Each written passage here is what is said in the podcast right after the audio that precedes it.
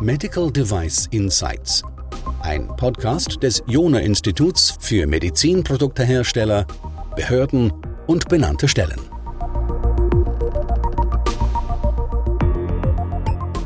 Die Corona-Pandemie ist auch für die FDA jetzt inzwischen weitgehend vorbei.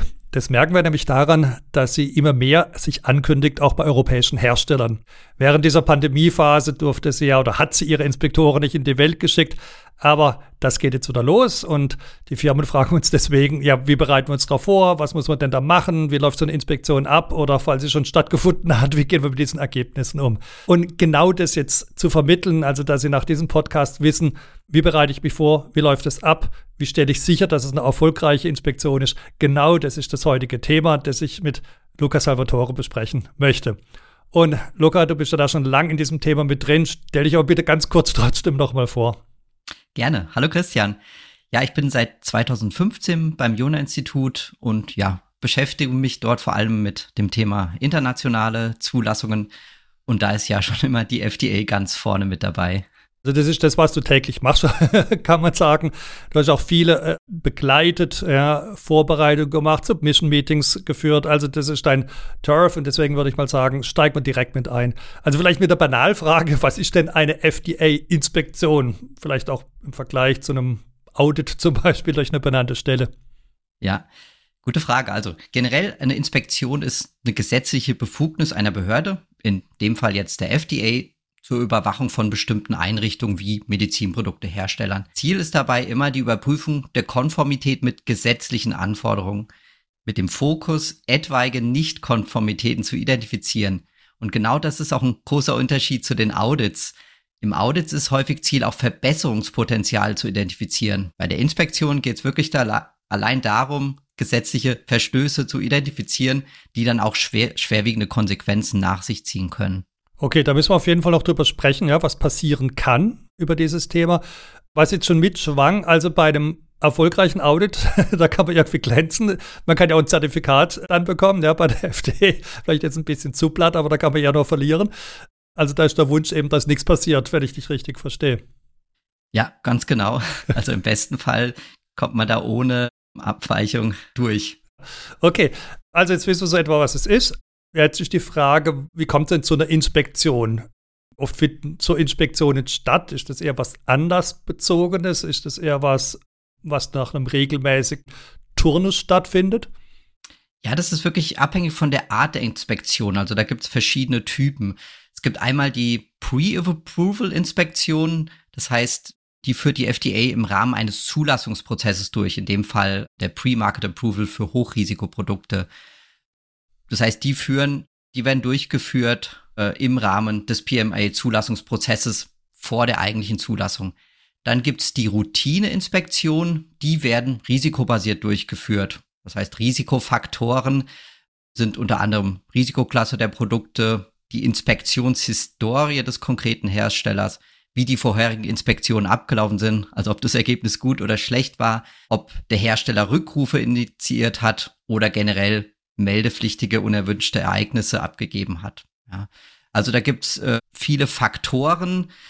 Genau kann man nicht sagen, wie häufig man auditiert wird oder inspiziert wird in dem Fall, äh, besonders bei ausländischen Herstellern. Ich habe jetzt mal aktuell die Zahlen vom letzten Jahr geguckt. Wir hatten, oder die FDA hatte im Medizinproduktebereich 350 Inspektionen im Ausland durchgeführt. In Deutschland waren es 55.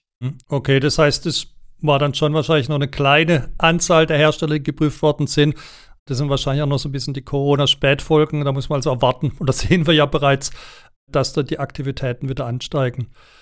Okay, also wir wissen, es ist zum Teil folgt es einem Pattern, aber es gibt eben auch anlassbezogene. Du hast gesagt, einmal, wenn was irgendwie negativ war, mal aufgefallen ist, oder wenn man eben auch eine PMA einreicht, dann sind es anlassbezogene Inspektionen. Wie laufen die generell ab? Also vielleicht, wenn du das mal ganz kurz skizzierst von, ich weiß nicht, vom ersten Brief, da kommt, ich weiß nicht, ob das jetzt auch Post ist, bis sozusagen das Ding ist abgeschlossen. Das wären doch so typische Phasen. Also inzwischen sind es eher E-Mails, die dann ankommen. Das heißt, die FDA kündigt sich im Regelfall vor der Inspektion an. Wenn man jetzt in den USA sitzt als Hersteller, dann hat man dann meistens nur wenige Tage, also typischerweise fünf Tage. Im Ausland sind das, sag mal, vier Wochen. Typisch sind aber auch da eher noch länger, also so um die drei Monate. Da fragt die FDA jetzt einige Informationen ab. Also die will zum Beispiel das QM-Handbuch schon mal sehen, welche Produkte aktuell in den USA vermarktet sind, ob auch eine Person anwesend ist, die der englischen Sprache mächtig ist. Und sie schickt typischerweise auch eine Auswahl an Terminen für die Inspektion. Genau. Dann äh, bei der Inspektion wird sich der Inspektor dann direkt erstmal ausweisen nach seiner Ankunft. Es findet ein Eröffnungsmeeting Meeting statt, also das kennen wir auch bei den Audits mit benannten Stellen. Da wird dann die Agenda besprochen. Hier bietet sich dann auch typischerweise an, dass man die Firma vorstellt, die Produkte vorstellt und dann einen Firmenrundgang vorschlägt, damit der Inspektor sich erstmal einen Eindruck vom Unternehmen oder der eben der Betriebsstätte bekommen kann. Die eigentliche Inspektion führt die FDA dann im sogenannten QSIT-Verfahren durch. Das steht für Quality System Inspection Technique. Das ist ein Top-Down-Ansatz, also eigentlich auch ähnlich wie bei einem Audit. Das heißt, die FDA startet erstmal mit dem übergeordneten Prozess und bohrt sich dann immer tiefer bis hin zu einzelnen Aufzeichnungen. Und da muss der Inspektor auch eine gewisse Anzahl an Stichproben ziehen. Wie viel das sind, auch das gibt diese QSIT vor. Ja, während der Inspektion kommt es zur Abweichung oder auch nicht. Die nennen sich dort Inspectional Observations. Die notiert der Inspektor auf einem sogenannten 483er Formular. Das ist also die Nummer des Abweichungsformulars. Zusätzlich neben diesen Inspectional Observations notiert der Inspektor sogenannte Discussion Items. Das sind also diskussionswürdige Punkte, die vielleicht noch nicht einen gesetzlichen Verstoß darstellen. Das alles wird auf diesem 483er dokumentiert. Genau, und am Ende, das ist aber dann erst nach der Inspektion, wird dann ein finaler Bericht, das ist der sogenannte Establishment Inspection Report, erstellt. Vielleicht noch zur Dauer, so eine Inspektion dauert im Regelfall vier Tage. Und bis man diesen finalen Bericht dann erhält, dauert es dann nochmal 30 bis 50 Tage grob. Okay, also das ist ein, Zeitraum von, habe ich jetzt gehört, drei bis zu drei Monate Vorbereitung und bis zu 50 Tage Nachbereitung. Also da hat man ein halbes Jahr erhöhten Blutdruck in dieser Zeit. Deswegen ist es natürlich jetzt wichtig, dass man sich da auch richtig verhält. Schauen wir uns vielleicht mal das richtige Verhalten auch an, jetzt gerade in diesen verschiedenen Phasen. Also beispielsweise, was sollte man richtig tun, wenn die sich die FDA ankündigt? Also bevor der dann oder die Person dann wirklich auch tatsächlich vor Ort ist. Was wären da so deine Empfehlungen? Also hoher Blutdruck war schon mal ein richtiges Stichwort, nämlich man sollte erstmal Ruhe bewahren und nicht gleich in Panik verfallen. Am besten, wenn jetzt die E-Mail von der FDA kommt, informiert man unverzüglich die Geschäftsleitung, Verantwortliche der verschiedenen Bereiche und bespricht erstmal die von der FDA angeforderten Informationen und wie man darauf reagiert. Am besten sollte man zeitnah antworten und ja, von diesen vorgeschlagenen Terminoptionen eine oder zwei priorisieren. Kann auch mal sein eben, dass genau in dem Zeitraum der Betrieb geschlossen ist. Dann sollte man auch die FDA darüber informieren. Dann im nächsten Schritt sollte man natürlich die Konformität mit den FDA-Anforderungen überprüfen. Konkret ist das die Quality System Regulation. Im Idealfall hat man das natürlich schon durch interne Audits jährlich gemacht und kennt etwaige Lücken. Falls nicht, sollte man sich darum schnellstmöglich kümmern. Bei Bedarf also zum Beispiel, wenn nicht genug Ressourcen da sind oder auch nicht die Expertise, dann muss man auf externe Unterstützung zurückgreifen. Kennt man dann das Ausmaß der Abweichung, sollte man auch unverzüglich mit Planung von notwendigen Korrekturen oder gar Korrekturmaßnahmen beginnen. Bei größeren Problemen spricht man da auch von der Remediation. Also der Beseitigung. Über das werden wir nochmal einen eigenen Podcast machen. Die Anmerkung sei noch gestattet. Also wir helfen genau bei solchen Vorbereitungsaudits, Inspektionen, diese Gaps rauszufinden. Und jetzt haben wir zwei Bereiche, wenn ich das richtig verstehe, wo es jetzt Gaps geben kann, nämlich einmal in den internen Vorgaben, also decken die beispielsweise die, die Anforderung, die QSA-Anforderung ab und dann hat man sich auch an diese Vorgaben selber geha gehalten. Ich habe dich jetzt gerade so verstanden, dass die FDA bereits sehr schnell das QM-Handbuch sehen will, das, wenn ich dich richtig verstehe, bedeutet es, dass auf der Ebene der Vorgabedokumente man nicht mehr so viel Zeit hat, wie nachher zum Beispiel auf der Ebene der Aufzeichnung, also der Nachweise, dass man sich tatsächlich dran gehalten hat. Ist diese Vermutung korrekt? Ja, die Vermutung ist korrekt. Also die FDA oder die Inspektoren investieren wirklich viel Zeit, sich dann wirklich die Aufzeichnung anzuschauen. Also die haben dann den ganzen Tag Zeit für das Thema Kappa, um sich Kappas anzuschauen, Reklamationen anzuschauen. Also da werden schon typischerweise viele Stichproben gezogen. Aber jetzt nochmal zu meiner Frage zurück. Das heißt, bei der das QM-System, also das Handbuch, die Vorgabedokumente, die Prozessbeschreibungen, da hat man weniger Zeit zum Reagieren, zum Reparieren, weil, so wie ich dich verstanden habe, man das ja im Vorfeld schon einreichen muss. Also liege ich da richtig oder?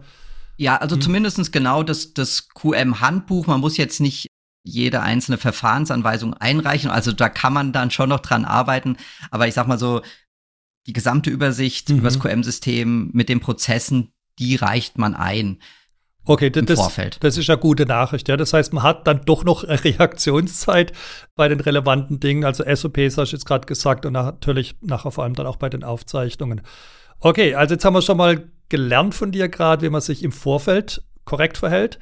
Was wären deine Tipps während der Inspektion, wie man sich da verhält, die Do's and Don'ts vielleicht? Ja, also ganz wichtig ist, dass man diesen Ablauf unbedingt vorher mal simuliert hat, einstudiert hat. Also wirklich vom Empfang des Inspektors bis zum Ende der Inspektion. Das heißt, jeder sollte seine Rolle kennen und auch entsprechend einstudiert haben. Auf jeden Fall sollte man immer freundlich sein, ähm, auch bleiben ja, im Laufe der Inspektion. Andererseits sollte man vielleicht auch nicht zu viel erzählen. Also ist auch wichtig, immer nur auf das zu antworten, was der Inspektor gefragt hat und jetzt nicht zum Beispiel Dokumente zeigen, die gar nicht angefragt wurden oder auch nicht vor dem Inspektor diskutieren oder sich gar streiten. Ja, mhm. das macht keinen guten Eindruck. Okay, das ist das, was dann, glaube ich, in diesem Backoffice stattfindet. Kannst du da vielleicht doch ein Wort dazu sagen? Genau, also typischerweise hat man einen Frontroom, in dem sitzt dann der Inspektor, meistens ist der Qualitätsmanagementbeauftragte dabei und der eben gerade Bereich, der gerade dran ist. Und dann hat man ja, manche nennen es War Room, Backroom. Da sitzt dann ein anderes Team, das wird dann informiert, zum Beispiel per Chat, welche Fragen gestellt wurden, welche Dokumente angefordert wurden und die kümmern sich darum, dass der Inspektor schnellstmöglich die Informationen bekommt. Also weitere Tipps, wie man sich dabei verhält. Du hast es schon ein bisschen angedeutet. Ich möchte trotzdem aber nochmal die Frage stellen. Also jetzt findet diese Inspektion statt und du hast gesagt, da kann es jetzt nicht Konformitäten geben. Gib uns mal vielleicht diese Bandbreite dessen, was da passieren kann. Von, das eine ist, ja, klopft auf die Schulter, bis, ja, was ist der Worst Case und was befindet sich dazwischen? Ja, es gibt drei Typen von Ergebnissen. Im besten Fall ist es die sogenannte No Action Indicated. Das heißt, die FDA konnte keine Verstöße erkennen. Es ist erstmal nichts weiter zu tun. Dann gibt es so ein Mittelding, das kommt schon recht häufig vor, das ist eine Voluntary Action Indicated. Hier wurden wirklich gesetzliche Verstöße identifiziert. Die sind aber jetzt nicht so gravierend, dass die FDA irgendwelche regulatorischen Maßnahmen plant, wie zum Beispiel ein Warning Letter oder ein Importstopp. Dann, im schlimmsten Fall, gibt es eine Official Action Indicated. Also auch hier gibt es dann größere gesetzliche Verstöße und hier muss man auf jeden Fall handeln, denn sonst reagiert die FDA im Rahmen ihrer Befugnisse sei es durch einen öffentlichen Warning Letter bis hin zu Beschlagnahmung, einstweiliger Verfügung oder sogar zur Strafverfolgung. Okay, das heißt, dann haben wir eigentlich sogar fast vier Stufen, nämlich gar nichts, dann die Voluntary Action und dann die Action und die dann sozusagen nochmal gepaart mit weiteren FDA-Maßnahmen, nämlich zum Beispiel Warning Letter oder eben dann ja wirklich also Vollzug dieser behördlichen Maßnahmen. Das kann dann nochmal zu dem Wort, äh, zu den ja, Major Non-Conformities dazukommen, muss es aber nicht, wenn ich dich richtig verstehe. Genau, das kann, man kann das noch abwenden, wenn man geeignet reagiert, ist immer ein bisschen vom Einzelfall abhängig. Okay, aber damit haben wir jetzt mal diese ganze Bandbreite und ich, das sollte man dann auch ernst nehmen. Ja, sonst, man will ja nicht da landen, was du da gerade geschildert hast. Du hast auch schon ein bisschen begonnen, zu sagen, was Firmen, wie sie sich richtig verhalten sollten, also die oder wie sie sich nicht verhalten sollten. Ja, du hast gerade gesagt, da irgendwie zu viel jetzt nach ausplappern, was vielleicht gar nicht gefragt war. Was hast du noch an weiteren Dingen, die Firmen vielleicht nicht machen sollten und was sind so typische Fehler, die ihnen unterlaufen sind, also im Sinne von Nichtkonformitäten? Ja, also vielleicht ein Problem oder was man nicht machen sollte, ist auch versuchen, Zeit zu schinden, also sich dann wirklich viel Zeit lassen, bis man dann ein gefordertes Dokument vorzeigt. Ähm, Das kommt auch nicht gut an und kann dann wirklich auch, wenn es einfach zu lang dauert, zu einer, zu einem Finding führen. Also das wird, das würde ich gar nicht erst versuchen. Hm. Ja, kein, keine gute Idee. Das erkennt dann auch der Inspektor recht schnell. Typische Probleme oder, oder Nichtkonformitäten betreffen, ja, so die Top drei, würde ich mal sagen, ist einmal das, das Kappa-System, also Korrektur- und Vorbeugungsmaßnahmen, Reklamationsbearbeitung ist häufig ein Problem, Vigilanz, Meldewesen. Das ist so, dass zum Beispiel Hersteller oft den eigentlichen Sinn dieses Kernelements des, eines QM-Systems, also den Kappa-Prozess, nicht richtig verstanden haben und dann auch nicht wirklich richtig leben. Und das ist ein großes Problem dann, ja, weil dann sieht die FDA, das QM-System funktioniert gar nicht. Und das kann dann wirklich auch zu schwerwiegenderen Konsequenzen führen. Wenn man jetzt, jetzt hast du schon mal ein paar Nichtkonformitäten genannt gehabt, ist es aber vielleicht doch passiert. Was sind jetzt Maßnahmen, die jetzt Hersteller ergreifen sollten oder wie geht ab jetzt vor? Also am besten, es gibt ein Endgespräch, da stellt der Inspektor nochmal seine Observations vor. Und am besten ist es, dass man direkt dort schon reagiert. Am besten hat man dann in der Zeit sogar schon vielleicht einen Maßnahmenplan erarbeitet. Das wird immer gern gesehen, wird positiv bewertet und kann dann auch direkt schon Schlimmeres abwenden. Ansonsten, wenn jetzt so ein 483er ausgestellt worden ist, sollte man immer sofort mit Ursachenanalyse starten, Planung, Umsetzung von Maßnahmen. Also wie gesagt, das ist die Remediation, die ich schon erwähnt hatte. Man sollte auch zeitnah reagieren. Also auf so ein 483er ist die Empfehlung der FDA, und das sollte man ernst nehmen, maximal 15 Werktage. Also das ist nicht zwingend vorgeschrieben, aber sehr zu empfehlen. Und die Antwort, das ist auch ganz wichtig, auf so ein 483er sollte übersichtlich sein. Also zu jeder Observation soll es eine eindeutige Antwort geben. Nur jetzt zu sagen, ja, wir haben das Problem jetzt erkannt, wir kümmern uns drum, das reicht nicht aus. Also da will die FDA schon mehr sehen. Wirklich eine Ursachenanalyse, geeignete Korrektur oder Vorbeugungsmaßnahmen und auch ganz wichtig, wirklich ein Zeitplan. Falls vielleicht schon Maßnahmen umgesetzt wurden in diesen 15 Tagen, dann am besten auch direkt schon entsprechende Nachweise, Aufzeichnungen mitschicken. Weitere Tipps kann ich dann auch gern noch in unserem Remediation Podcast nennen. Genau, auf den wollte ich jetzt auch hinweisen. Also da steigen wir noch tiefer in dieses Thema ein. Also das ist ja quasi der Startpunkt, bei dem ist, man hat festgestellt, dass es eine Nichtkonformität gibt. Was sind so typische Trigger einer Remediation? Also ist das, also einmal die Inspektion haben wir gelernt. Was könnte noch eine Remediation auslösen?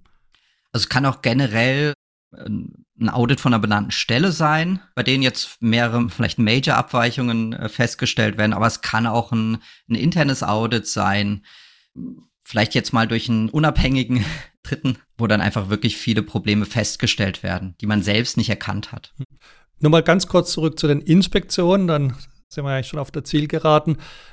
Wie kannst du, wie kann dein Team, wie können wir helfen bei Inspektionen, also bei welchen Schritten durch welche Tätigkeiten können wir da Medizinprodukte Hersteller oder Zulieferer begleiten und unterstützen?